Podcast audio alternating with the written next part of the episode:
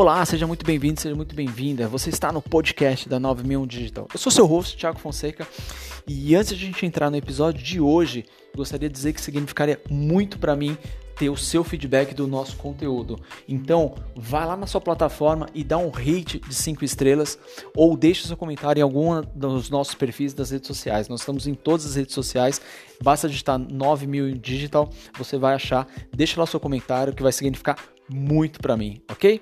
Feito o recado, bora pro episódio de hoje. Nesse episódio eu bati um papo incrível com a head de recursos humanos, Vitória Brochado. Ela é incrível.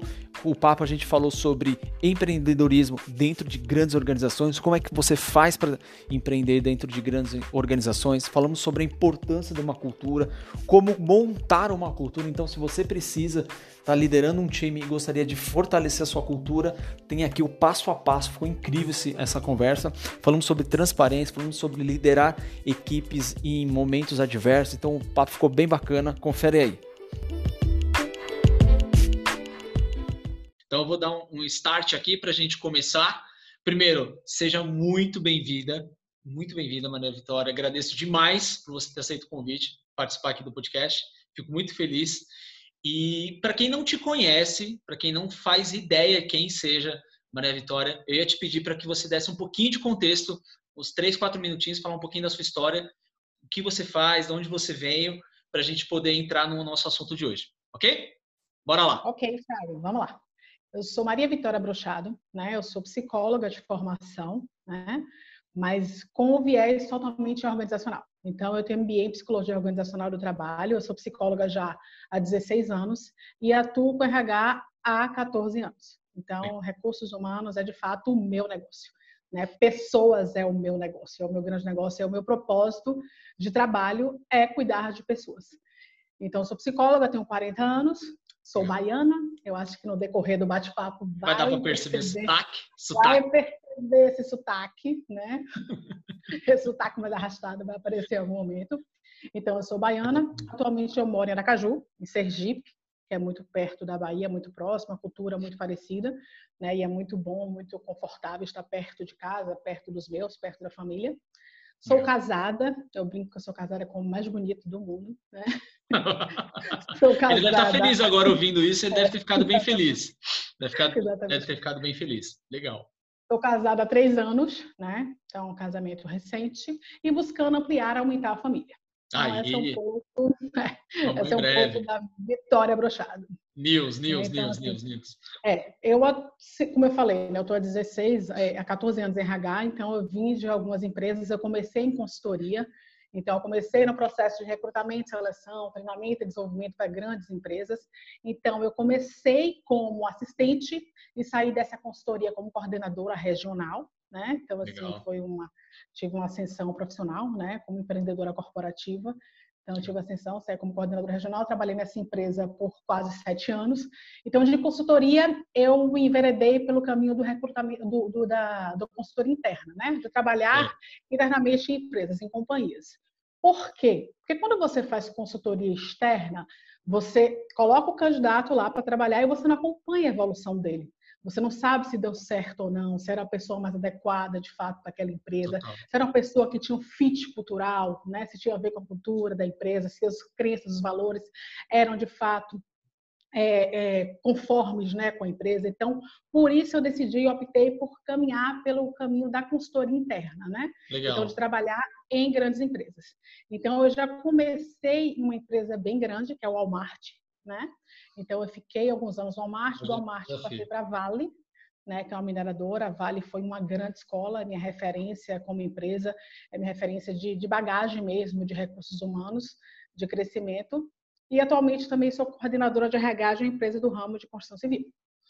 Legal, imagino. É, é, isso a gente falou aqui em dois minutos, uma, uma trajetória gigante com desafios enormes, é, principalmente, acredito, nas, nos dois players que você exemplificou para a gente, que é o Walmart. Então, você tem um nicho que tem uma demanda totalmente diferenciada da Vale, que é uma outra big player de mercado completamente diferente. Então, imagina a quantidade de desafios. É um outro negócio, né? Sair de varejo para mineração. totalmente então, diferente, totalmente diferente. Mas eu acredito uma, uma, área completamente remota, né? Então assim, no interior do Pará, então Nossa. completamente diferente da de onde ah. eu vivia, que Salvador é uma grande capital, sim. né? Então eu saí de Salvador sim. para Parauapebas.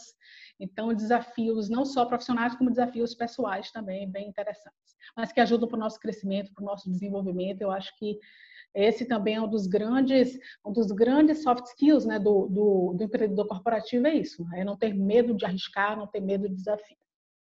Não, total, total. Eu acredito, eu concordo contigo em gênero, número e grau. Inclusive, o, o motivo do, do pedir fazer esse convite para ti é porque agora não é confete, mas eu já te falei isso e estou reafirmando aqui em público. Você foi uma das poucas pessoas de, da área de recursos humanos que eu tive contato, que minha jornada profissional cruzou pelo caminho, né? E eu tive contato que realmente entende a palavra literal de recursos humanos. Então você é uma pessoa que entende muito de gente, né? Então entende muito de, de pessoas literalmente. E eu vejo não só o entendimento, mas eu também vejo um que a mais de um profissionalismo. Então uma entrega muito maior do que realmente a, a, acho que a função exige ou o cargo, enfim, impõe, mas eu vejo que você consegue ter uma entrega muito maior dentro da organização. Então, é, nada mais é do que uma empreendedora dentro de uma grande organização. E, e é justamente esse convite para a gente falar do tema de hoje, que eu gostaria de falar sobre empreendedorismo dentro de grandes organizações.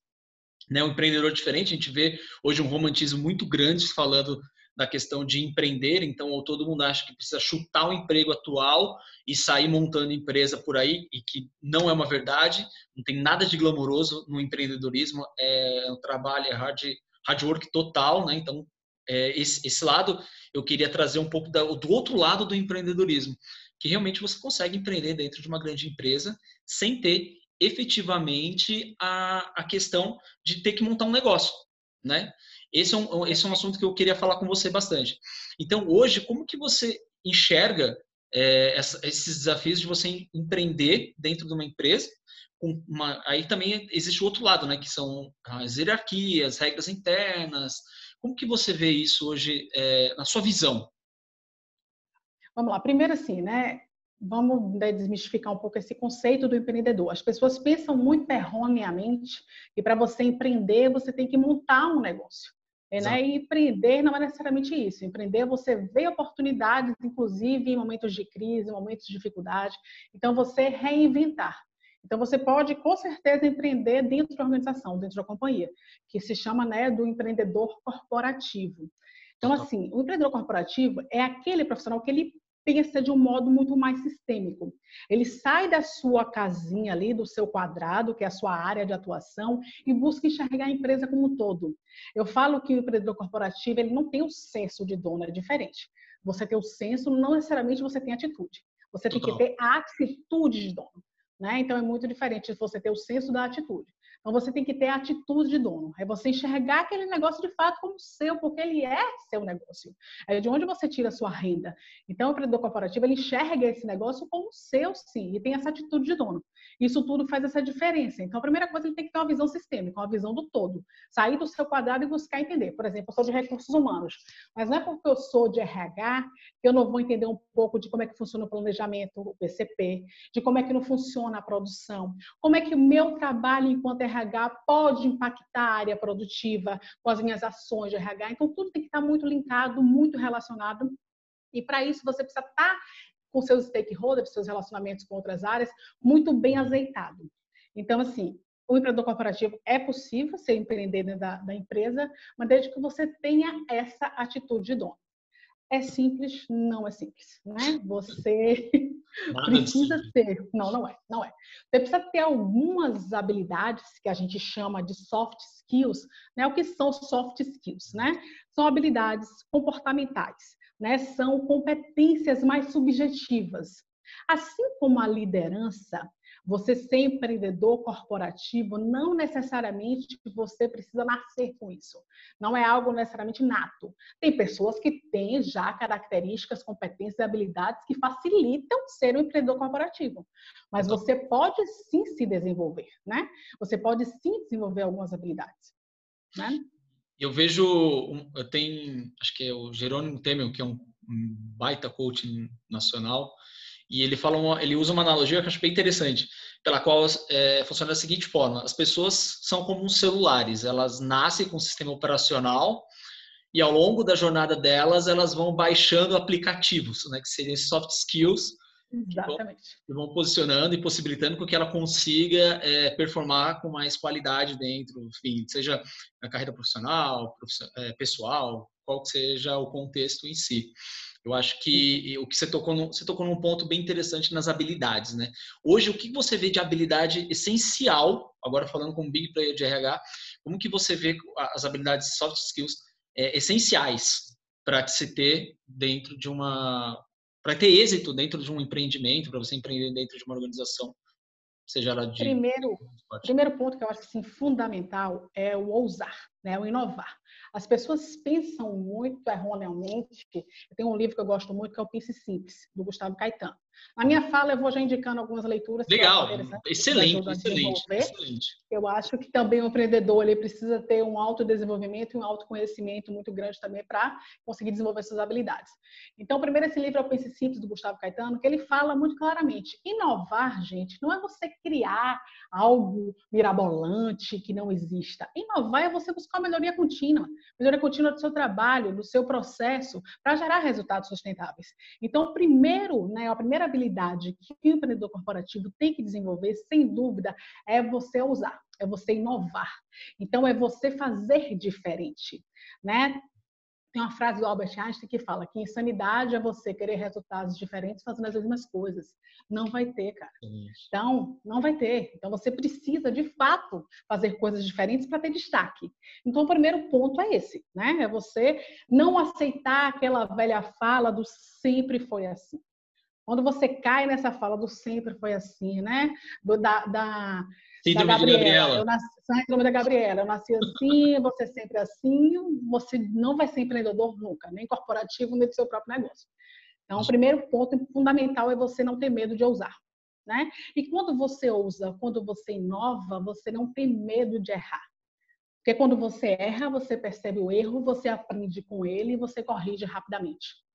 Então, Legal. esses são os principal ponto é esse. Né? Depois você tem que ter a visão sistêmica, né? que eu já falei anteriormente. É olhar o todo do negócio. É ter uma visão geral do seu trabalho. É você sair da sua caixinha ali, da sua zona de conforto e buscar conhecer o todo.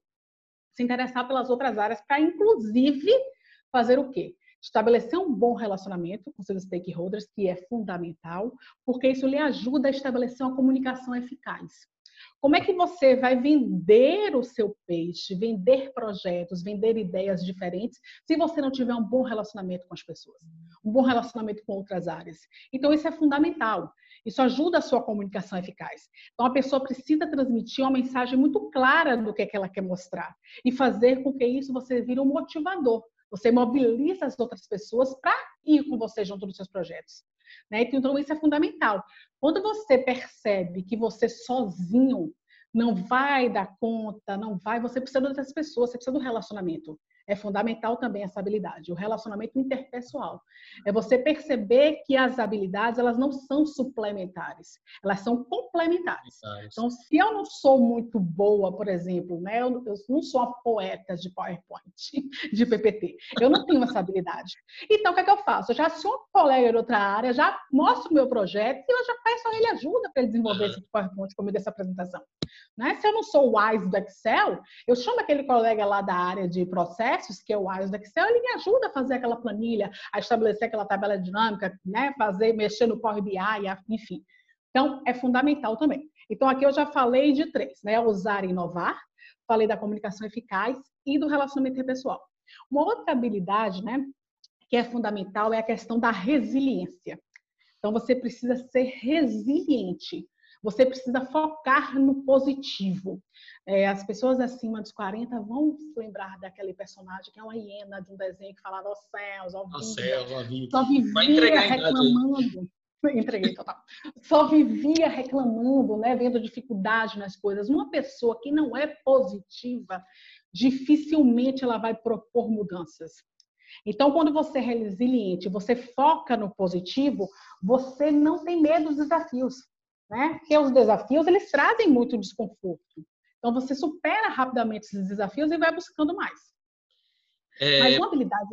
Pode, pode falar. falar. Perdão, pode falar. Continua o que você está dizendo. Mas uma habilidade importante também é a questão da organização. Né? Então, você precisa ter um planejamento. Você só consegue chegar a resultados extraordinários se você se planeja e se organiza para tal. Então, não adianta sair atirando para todos os lados, né? tentando fazer um milhão de coisas. Não, se você não se planejar, você não vai conseguir entregar nenhum resultado extraordinário. Então, você precisa se organizar para fazer essas entregas. Né? E eu acho que é, o último, mas para mim né? O mais importante é, é o amor pelo que você faz. Você acabou de matar uma pergunta minha. desses daí, qual que você fala assim, não, essa carta aqui para mim tivesse não que pedir, era nela. É essa daqui, que é o amor pelo que você faz. Quando você tem propósito, você tem paixão pelas coisas muda, que você né? realiza, né, tudo muda. Isso faz com que você invista naturalmente no seu crescimento. Porque você faz por prazer, você faz por amor. Então tem aquela frase, né? Faça alguma coisa por amor, nunca mais trabalhe na vida. Então é exatamente isso. Você precisa ter amor, você precisa ver propósito que você está fazendo, que você se torne empreendedor corporativo. Total. Então essas são as principais habilidades. Do que você, é, já que você já me arrancou essa, essa pergunta que eu ia te falar, se desse, de todos esses poderes, você fosse super-herói, qual você escolheria? Mas acho que você já me disse né? É, mas eu queria puxar duas âncoras aí que você me passou, que eu tenho percebido bastante, que uma é relacionada ao medo. Inclusive, até gerei um conteúdo recentemente sobre o medo de errar, né? E não sei se você é, já ouviu falar dessas duas histórias, mas para mim elas, elas marcam muito, principalmente quando eu estou conduzindo o meu negócio. Então, quando eu tenho medo, eu falo assim, poxa, eu vou recuar e não vou fazer porque pode ser que eu erre. Aí eu lembro dessas duas histórias que para mim elas são é, excelentes cases e âncoras para que você realmente é, vá, ultrapasse o limite e vá além. É, uma é a história da Pixar, Pixar Animation Studios, que faz os vídeos da Disney. Né? Então, é, foi durante a, a, criação do Toy Story 2. É, durante, já tinham 70% da, do, do filme concluído e aí não sei que cargas d'água aconteceu, o que, que aconteceu, que eles perderam tudo. E não tinha backup, não tinha nada, perderam, simplesmente perderam. O CEO na época, ele tomou duas ações, duas atitudes que para mim foram geniais, vendo de fora, vendo como um, gestor, para mim isso foram, foi genial. A primeira foi, é, ele juntou todo o time e o discurso foi o seguinte, falou, oh, gente, a gente perdeu tudo, em vez de a gente descobrir e ficar apontando o dedo quem foi o culpado, nós perdemos tudo, mas ganhamos a oportunidade de fazer o que havíamos feito melhor ainda. Então, dentro de, um, de uma adversidade, nasceu uma mega oportunidade. Então, isso eu já achei excelente. E depois questionaram ele por que, que ele não demitiu o colaborador que errou. E a resposta dele, sabiamente, é, não sei se isso, isso é verdade ou não, acredito que seja verdade. Ele disse assim: é, acabei de investir milhares de dólares, foi o prejuízo que ele teve, para ensinar esse colaborador e agora eu vou demitir ele. Então, para mim, no mesmo tempo, ele mata é, uma segunda sacada, ele dá uma segunda sacada excelente, porque assim, o, o business da Pixar é um business totalmente balizado e apoiado na criatividade. Se ele demite um colaborador pelo um erro, ele mata a criatividade. Ele vai ceifar a criatividade de todos os outros que estão ali naquele grupo. Total, todo mundo vai falar assim, eu não, eu não vou arriscar nada. Paralisa. Vou ser demitido. É, o medo paralisa. O medo paralisa. O medo então, paralisa. Então, é, e eu vejo cada vez mais empresas e, e gestores, eu estou dentro de empresas quase, não agora, mas é, quase que diariamente estou dentro de empresas e eu vejo que grandes negócios não avançam pelo medo de errar. Sim. E, e essa, é uma, essa é uma habilidade que deveria estar tá, ser ensinada um pouco mais, sabe?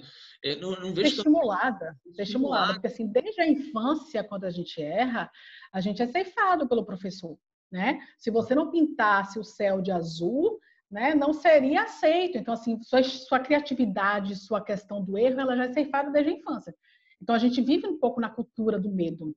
Então, as empresas que investem de fato em empreendedores corporativos, elas tiram essa cultura do medo, elas estimulam. Vamos errar, mas vamos errar rápido, vamos prototipar e vamos errar rápido para que a gente possa consertar rápido. Ah. E não existe o erro do outro, é muito nós, nós, nós, nós erramos, nós vamos consertar, nós vamos fazer. Não existe você errou, né? Então a gente trabalha muito com a questão dos nós. Então assim, no meu time eu estimulo muito isso. Então, assim, não é porque uma pessoa específica está responsável por aquele projeto que se der errado, ela vai ser responsabilizada, não. É um erro nosso enquanto time. Então, vamos consertar rapidamente.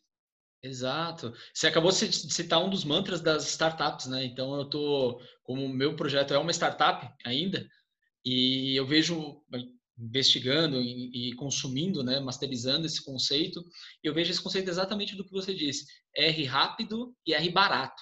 Então, assim, eles já, eles já sabem que ele já prevê que, você, que os condutores das startups, do, dos negócios, eles vão, eles têm que errar. Se eles não errarem, eles não melhoram o negócio. É muito louco isso. Então, no livro do Pense Simples, do Gustavo Caetano, ele fala muito isso, né? No prototipar, no errar, mas erra rápido para consertar rápido. E não é, é a questão também que a gente fala muito hoje em dia do antifrágil, né? Que é você utilizar um erro para se fortalecer. É muito mais do que ser resiliente. Né? Resiliente é você voltar à sua forma natural a passar por, após passar uma situação de estresse, né? de mudança, enfim. O antifrágil não. O antifrágil é como se você estivesse malhando, né? É você fortalecer o músculo mediante estresse, esforço repetitivo. Então, é exatamente isso. É você crescer, né? Você se desenvolver, exatamente o exemplo que você deu na tua história. Você crescer, desenvolver, fazer melhor frente a um desafio, frente a um erro, frente à crise, é o que a gente está vivendo muito agora, né, nesse momento. É, e, só que existe, claro, é, eu entendo que existe também um, um lado, né? Então, um do. Um, um, agora que você está falando literatura, também vou mandar algumas que eu vi que eu recomendo. É, um, agora não lembro o nome do autor, mas o livro chama Arte da Dicotomia, que ele é baseado no conceito militar de até onde você mentora e até onde você desliga, né? Baseado num pelotão, ou seja, até onde eu vou mentorando um soldado e até a hora que eu chego e falo assim, não, agora não dá mais, eu preciso desligar porque ele está prejudicando o andamento ou a segurança do, do, dos soldados, do time, enfim. Mas é bem legal, uma literatura, uma literatura bem legal. Mas eu queria pegar outra âncora que você disse que é a resiliência. Então, a gente está tá passando por um momento completamente atípico, completamente conturbado.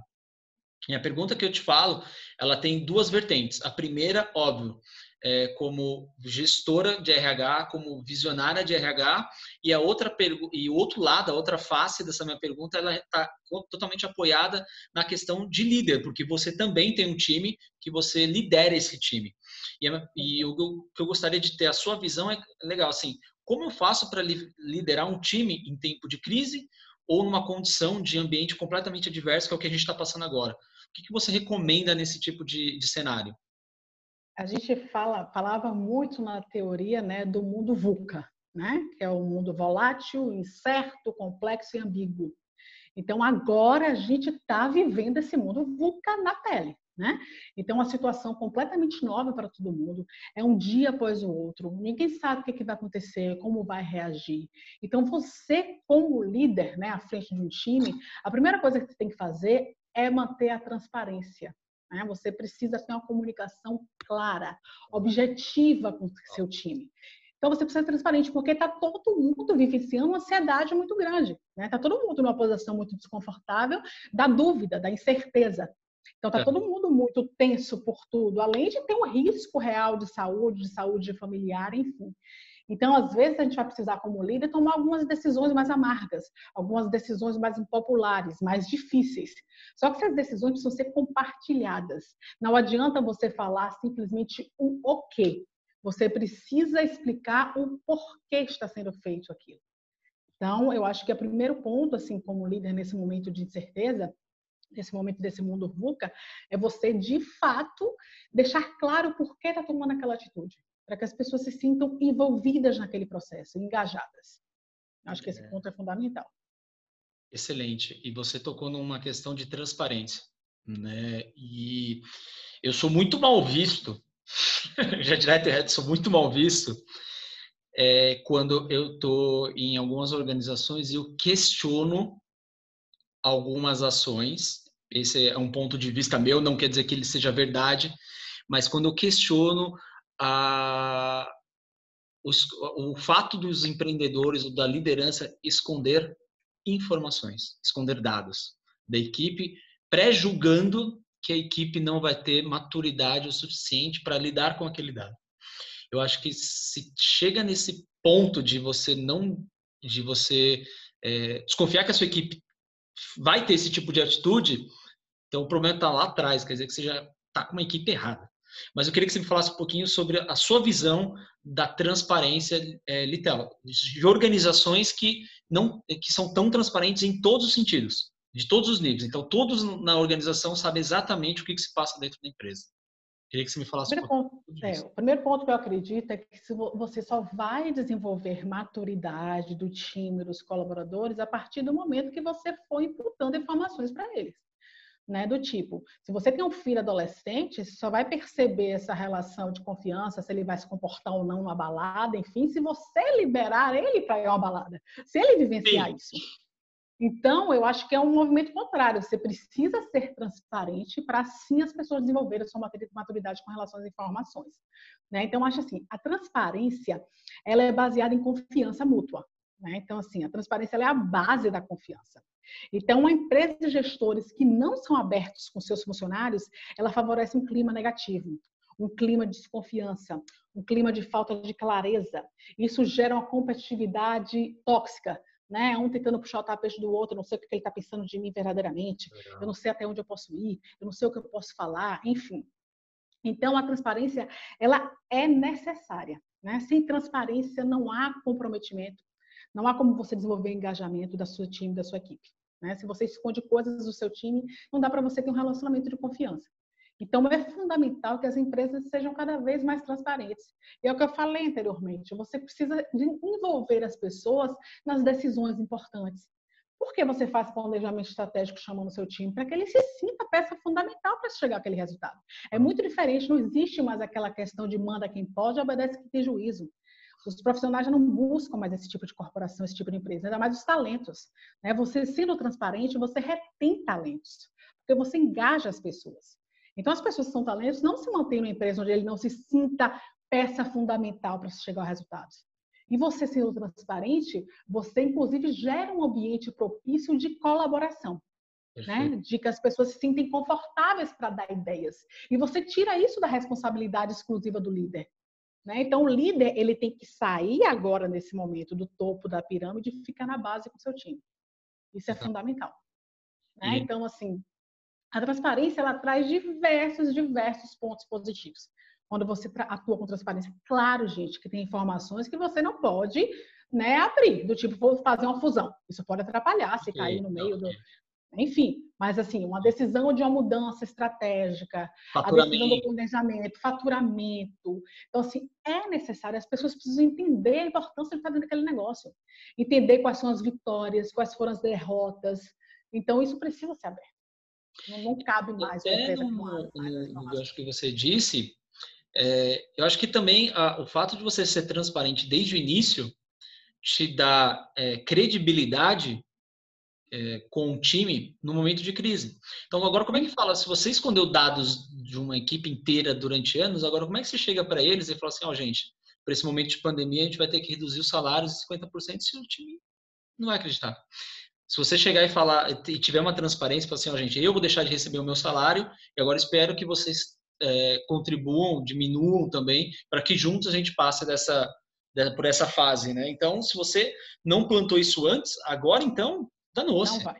Não, não vai, conseguir não vai conseguir agora. Não vai. Eu acho que você consegue, é o que você falou, é um ponto importante. Você consegue, você até pode gerar um pouquinho de desconforto interno para para os donos ou para a liderança no, no, momento que você trabalha com a transparência em, em, excesso, né? A empresa que você atua, ela trabalha com muita transparência, eu já presenciei isso, então isso é excelente. Só que no longo prazo você ganha uma velocidade tão grande que o time já consegue entender o, qual que é o direcionamento da empresa, onde que ela quer chegar, o que, que ela quer fazer de uma maneira muito mais assertiva. Sim. Né? Entendo a que... transparência, inclusive, ajuda muito para você estabelecer uma cultura positiva na empresa. Então, Exato. ela é fundamental. Então, as pessoas precisam, de fato, estar envolvidas nas decisões, né? envolvidas né? no, no porquê está mudando, no que está acontecendo dentro daquela companhia, dentro daquela organização. Então, a, a transparência ela é fundamental nas relações de liderança e da companhia também. E agora, de novo, você puxou uma âncora fantástica para a gente bater um papo aqui longo relacionado à cultura. Né? É, tem, é, eu entendo que algumas empresas ainda não têm a visão do tamanho da importância que é de você estabelecer uma cultura dentro da organização. Eu queria que você falasse agora como visão de recursos humanos dessa importância de você ter uma cultura muito bem é, estabelecida dentro de uma empresa, independentemente do porte. Uhum. Então, assim, primeira, acho que é importante, primeira coisa é conceituar né, cultura. O que é cultura organizacional? Então, a cultura organizacional eu chamo de jeitão da empresa, né? Então, é o conjunto de hábitos, é o conjunto de crenças, é o conjunto de valores firmados por meio de normas de todos os colaboradores. Então, eu falo que por que é o jeitão daquela empresa atuar? Então, é como as pessoas pensam, sentem e atuam dentro daquela organização. Então, isso é tudo mapeado e torna, é, é, mapeado através da cultura organizacional. Então, a cultura é fundamental. É, eu gosto muito de citar, quando eu falo de cultura, o Edgar Schein, né, que ele fala daquele modelo do iceberg de cultura. Então, na ponta da cultura, você tem os artefatos, que são aquelas coisas visíveis dentro da cultura. Então, é o uniforme, né? São, é a logomarca, então, por exemplo, a Vale, você está no exemplo da Vale. Quando você vê aquele uniforme verdinho, você não precisa nem ver a logo, você já sabe, que, sabe é, que, é. que, é. um colaborador da Vale, é Vale. Então, quando você vê a logo, não precisa ter o nome Vale do lado, você já sabe que é a logomarca da Vale. Então, esses são os artefatos, são os jargões, as piadas internas. Então, toda empresa tem as suas piadinhas internas, tem as palavras que ela utiliza. Então, na minha empresa atual, a gente, a gente fala muito, a gente não fala convite, fala invite, vou enviar invite, enfim. Né? são aquelas, aquelas palavras que são utilizadas dentro daquela companhia. Né? Então, isso é muito forte. Aí, abaixo né, do, do iceberg, né, um pouco submerso, a gente fala dos valores adotados. Então, é, é uma espécie de mantra daquela empresa. Né? Quais são os valores daquela companhia? Então, as pessoas que estão ali dentro, quando a gente fala de artefatos, a pessoa não precisa necessariamente estar na companhia, estar na empresa, para conhecer que você está falando daquela empresa né? Algo que emerge que está até para fora. E os valores não, os valores a pessoa tem que estar dentro da organização para já conhecer. Então, quando é, quando eu ouço né, valorizar a nossa empresa, é algo inesquecível para mim. Eu já estou fora da Vale há dois anos, mas assim, valorizar a nossa empresa é Vale. Né? Então, assim, para mim é muito claro que é falar dessa companhia. Né? E abaixo né, do, do iceberg, lá mais, mais ao fundo, a gente fala dos pressupostos básicos. Então, são os inconscientes. Então, são os inconscientes de cada um, que são invisíveis. Então já fala das nossas crenças. Né? Então, assim, eu tenho uma crença, eu acredito verdadeiramente nas pessoas. Eu acredito verdadeiramente que as pessoas elas não são recursos, elas são geradoras de recurso.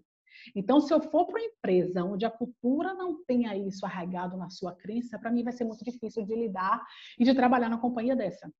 Então, esses são os três principais né, pontos que a Edgar Schein fala quando se fala de cultura organizacional. Então, acho importante né, né, conceituar um pouco. Então, você tem uma. Pode falar. falar. Você tem uma cultura, você tem uma cultura forte, porque assim, existe cultura forte, existe cultura fraca, existe cultura tóxica, né? Que muitas empresas trabalham com a cultura tóxica. Então, numa cultura tóxica, você não consegue reter talentos, as pessoas pedem para sair o tempo todo da empresa, então o turnover é altíssimo, o absenteísmo é altíssimo, as pessoas adoecem. Então, você, eu estou falando aqui de como estabelecer uma cultura forte. Né? Como é que você pode implementar uma cultura forte na sua empresa?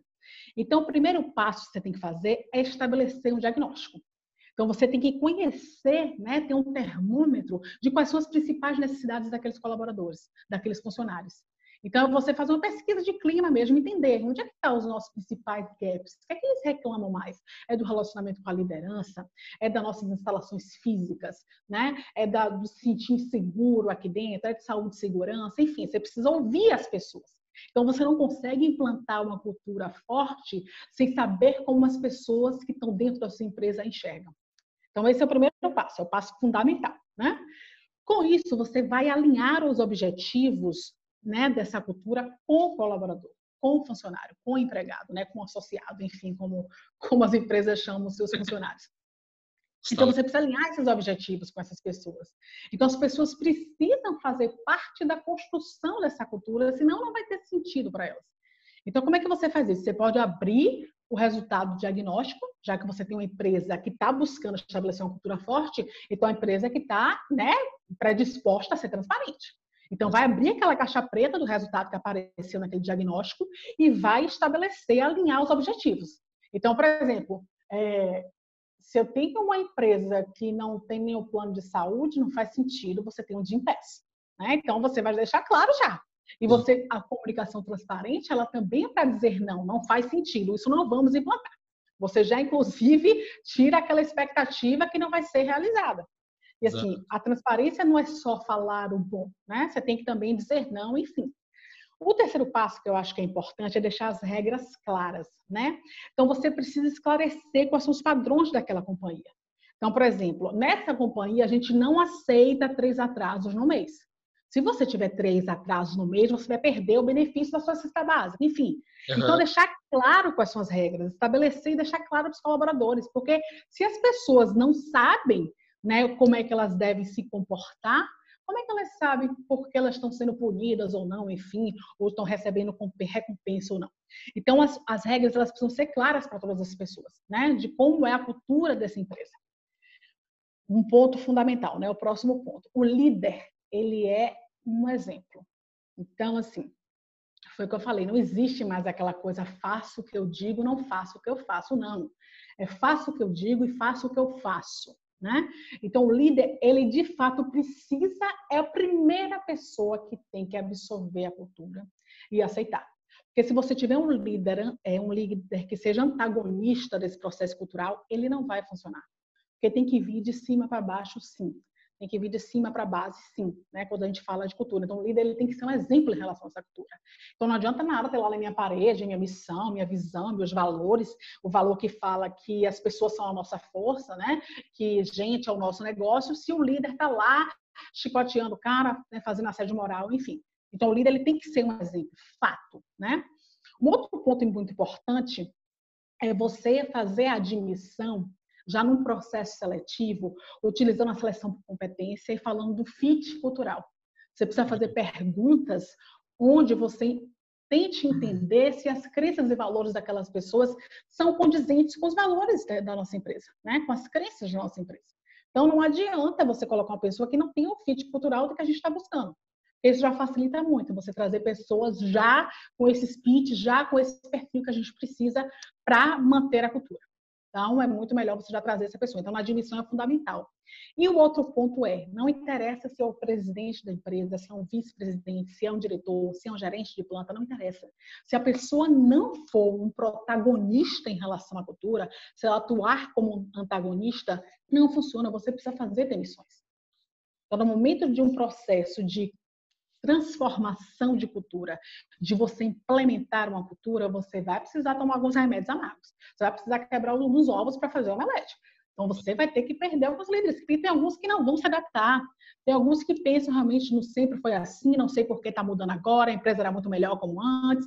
Não muda, não tem jeito. A pessoa ela tem que querer mudar. Então, se ela não quiser, realmente, às vezes, a gente tem que fazer alguns ligamentos, não interessa o cargo que seja, né? Para você implementar essa cultura forte. Então, isso também é fundamental. Um outro ponto muito importante, Thiago, é você promover ações de aproximação dos colaboradores. Né? Então, você precisa trazer equipe para junto de você. E como é que você faz isso? Através de alguns rituais. Exemplo, aniversariante do mês, né?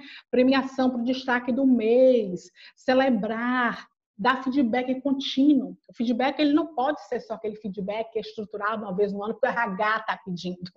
A cultura de feedback é para uma é. cultura organizacional que seja forte, ela precisa ser uma cultura de feedback onde as pessoas vejam valor naquilo, os líderes vejam valor. E o feedback ele seja de todos os níveis. Não é porque eu sou líder que a minha BP, enfim, que a minha analista de RH não vai me dar um feedback, caso seja necessário. Sim. Então, é um feedback 360, é um feedback contínuo. Então, é importante você promover um ambiente onde as pessoas sejam envolvidas, tanto nas decisões positivas quanto nas não positivas assim. Depois é importante a gente certificar os resultados. E como é que a gente percebe isso? A gente percebe se, de fato, aquelas ações geraram satisfação, né? E isso é visto através do aumento de produtividade, da retenção de talentos, da diminuição do absenteísmo. Então, são alguns indicadores que a gente consegue avaliar se de fato o que a gente né, implantou como cultura sustentável né, chegou ao resultado esperado. E depois a gente precisa também é, nomear algumas pessoas que são embaixadores da cultura, que são aquelas pessoas que vão ficar vigilantes, né? Legal. Que é muito um exemplo de cultura bem plantada do Banco Votorantim, que o Banco Votorantim fez, né? Ter ali, né, algumas pessoas como guardião, o guardião, o embaixador da cultura. Não basta ser só o líder nem só o RH. A gente precisa de pessoas também na ponta nos ajudando nesse processo. Então, acho que esses são os principais pontos de como você implementar uma cultura forte né, na organização. Excelente. É, dentro da, desse universo da cultura, eu acredito também que você tenha a organização ela ganha um direcionamento único, né? Então todos os níveis da empresa é, você de uma certa forma você alivia e deixa ela muito mais dinâmica, porque todos os níveis da empresa entendem o que, que a empresa quer, o que, que é melhor para a empresa. Então é, tem muito mais assertividade na tomada de decisão. É, você constrói um ecossistema único onde fortalece quem é o que você falou quem não tem esse perfil, que não tem nada de errado, são perfis, cada um se adapta no, no seu, okay, exatamente. ambiente. O próprio ambiente, o ecossistema espelha essa pessoa, essa pessoa se sente deslocada, ela fala assim, eu não consigo entender, por que, que todo mundo se abraça, eu não quero, não, gosto, não quero abraçar. É, não, não, parabéns. Você é, Aí eu vou embora, não quero abraçar ninguém. Não, brincadeiras à parte, mas eu, eu acho que hoje as empresas que elas, elas conseguem prosperar é, em níveis estratosféricos mesmo, está muito baseado na cultura bem estabelecida. Então, a cultura bem estabelecida, você tem uma, uma assertividade de feedback, você tem uma assertividade na tomada de decisão, você tem um ecossistema forte para momentos de caos e crises.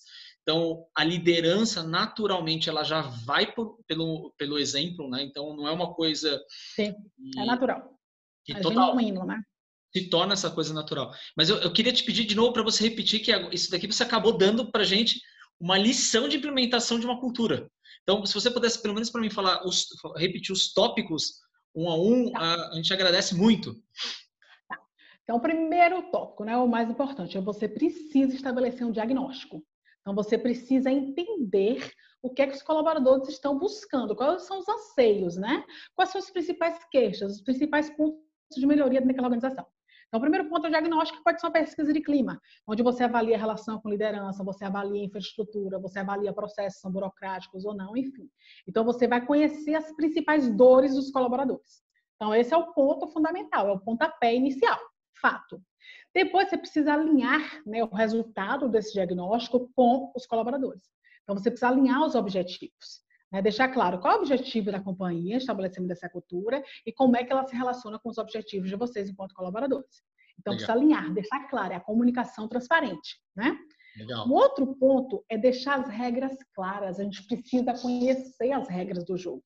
Né? Eu preciso entender onde é, até onde eu posso ir nessa companhia, o que é importante para essa companhia. Por exemplo, é fundamental que eu chegue sorrindo e dê bom dia para todos. Se é fundamental, precisa que seja, seja claro para mim. Então é fundamental que eu esteja com o meu uniforme, né, com aquela calça, não posso usar uma calça jeans fora do meu uniforme. É fundamental que eu chegue no meu horário, não posso me atrasar. Essa empresa não permite fazer home office. Enfim, é você conhecer as regras daquela empresa. Isso já está uhum. muito claro para todo mundo. Isso é fundamental. O próximo passo é o líder como mola propulsora, né, dessa implementação de cultura. Então, o uhum. líder, ele é peça fundamental para isso. Então, o líder precisa, de fato, ter, enxergar propósito na cultura que a empresa está tentando implantar. Senão, não vai funcionar.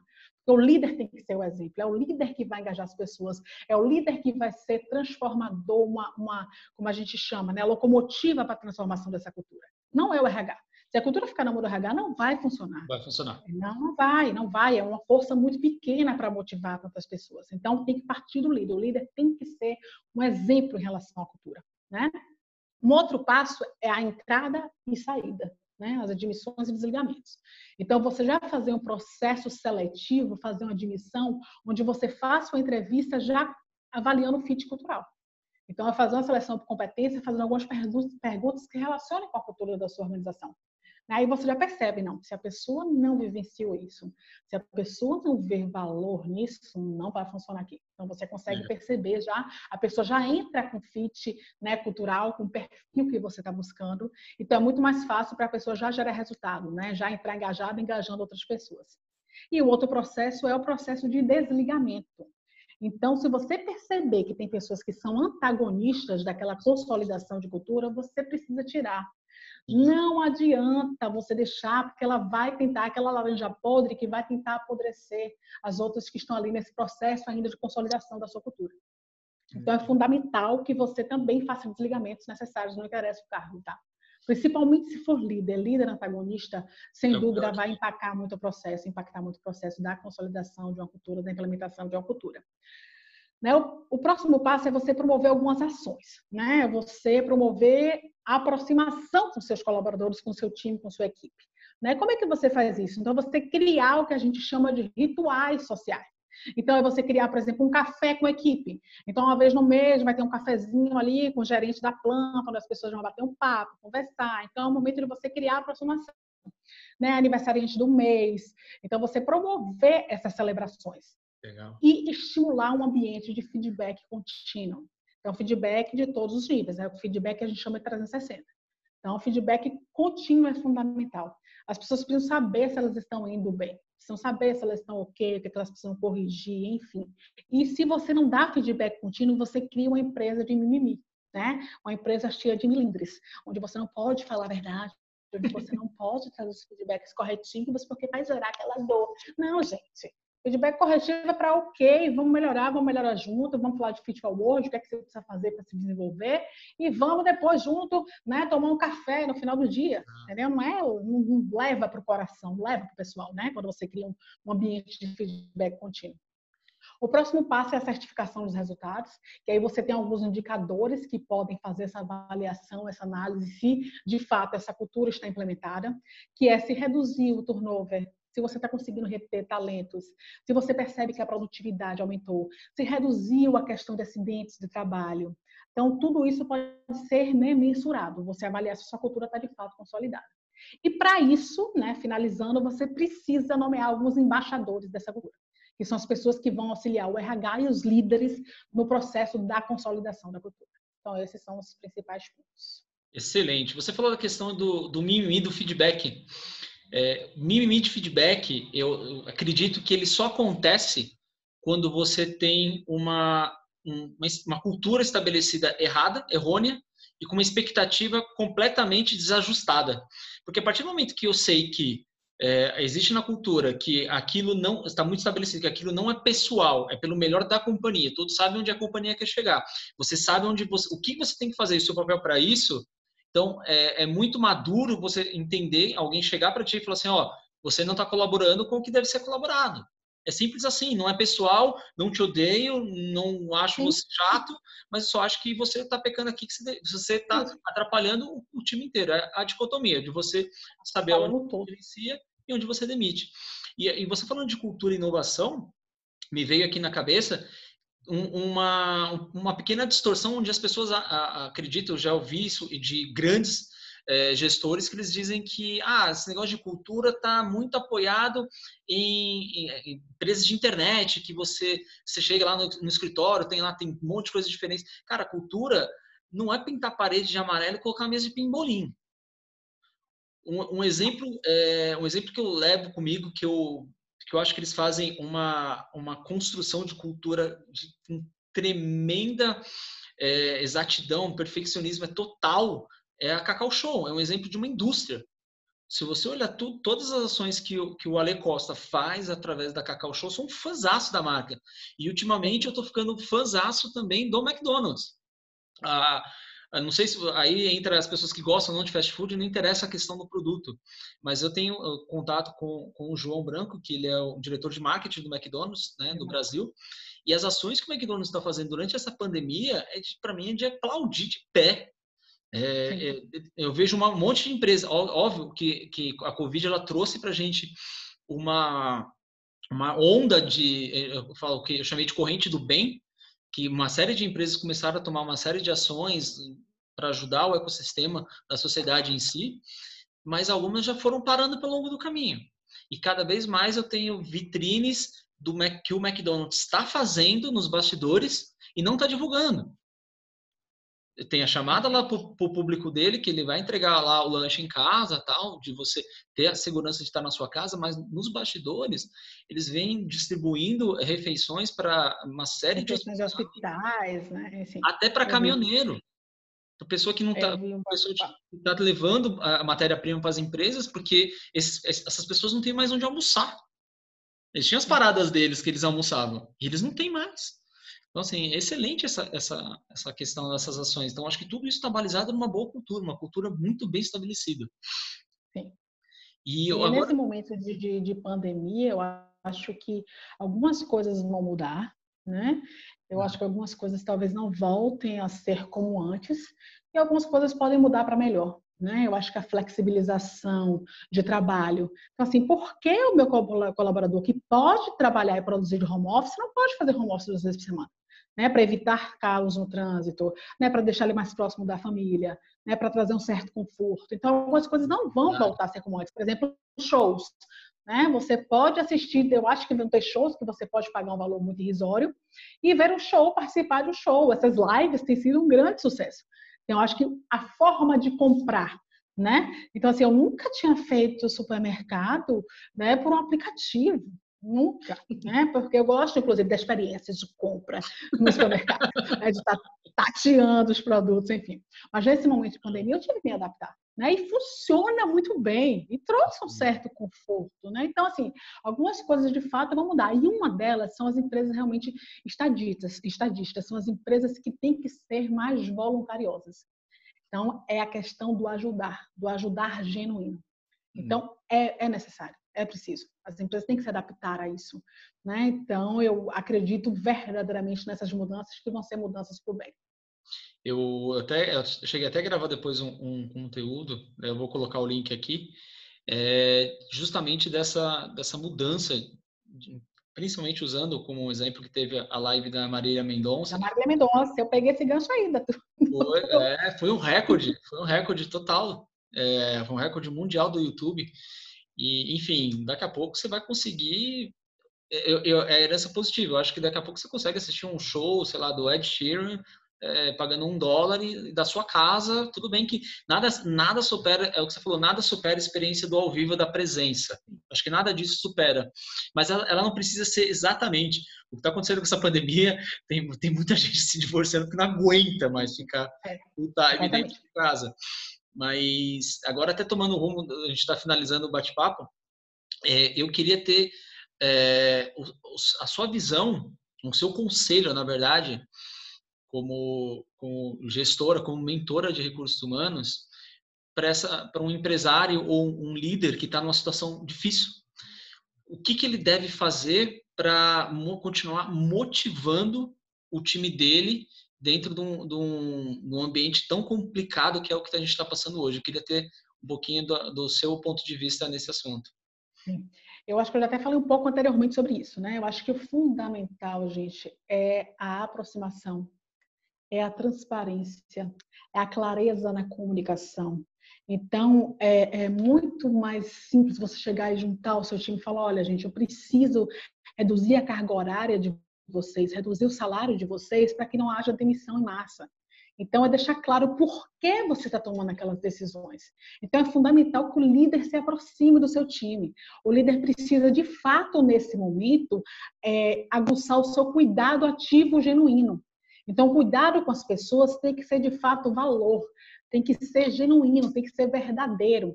Então, as pessoas precisam se sentir seguras naquele ambiente de trabalho, precisam perceber que o líder, que a empresa está de fato preocupado com a sua saúde e segurança da sua família. Então, isso é fundamental.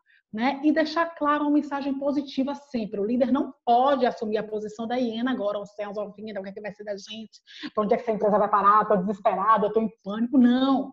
Né? Você é o líder desse negócio, então você precisa se manter otimista. Né? O que a gente fala da psicologia positiva. Gente, vai passar e vamos sair muito mais fortes, vamos sair muito mais unidos desse processo todo. Então, acho que esse é principal, são os principais pontos: a transparência, a proximidade, a preocupação genuína com as pessoas e o otimismo de que tudo vai passar as pessoas vão sair muito mais fortes. Né? O antifrágil é desenvolver e sair muito mais musculoso desse processo. Total. Excelente, excelente, Maria Vitória. Muito obrigado. Obrigado mesmo de coração é, você ter disponibilizado o seu tempo, o seu conhecimento aqui para a gente. E eu queria te perguntar se alguém mais quiser conhecer um pouco mais da, da Maria Vitória profissional, onde é que a pessoa consegue te achar, em que rede social que você está mais presente, qual que você usa realmente para externar algum tipo de, de conteúdo, como que a gente te acha? Eu uso mais o LinkedIn, realmente, né? Então, é Vitória Brochado, né? Com CH. Então, vai ser muito fácil de achar com esse sobrenome. então, é LinkedIn, realmente, né? Vitória Brochado. Show de bola. Maria Vitória. Estou à disposição. Eu acho que a gente está aqui nesse mundo é para, de fato, né? Doar o que você tem para doar, né? Então, ajudar as pessoas a se desenvolverem, enfim. Então, Excelente. Eu que agradeço a oportunidade. Muito obrigado, muito obrigado mesmo. E mais uma vez, está muito bem-vinda aí se quiser voltar para a gente marcar mais uma, mais bate-papos nesse sentido. Para mim foi muito construtivo. Ficou dicas excelentes aqui. Quem quiser pegar e anotar e, e, aplicar na prática. Tem sequenciais de vários temas aqui. A gente passou por empreendedorismo dentro de, de grandes organizações, nós falamos sobre cultura, transparência, enfim, tem um material enorme aí para quem quiser prosperar dentro dessas áreas. Mais uma vez, muito obrigado, Maria Vitória, pela sua paciência, pela, pelo seu tempo e seu conhecimento. Tá bom? Obrigada a você pela oportunidade, Thiago. Bom falar Valeu. contigo. Valeu, até mais. Tchau, tchau. Tchau, tchau.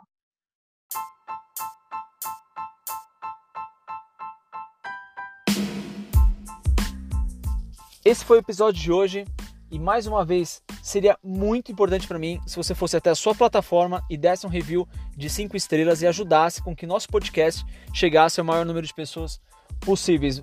Vamos ajudar com que essa mensagem seja propagada, beleza? Te vejo no próximo episódio.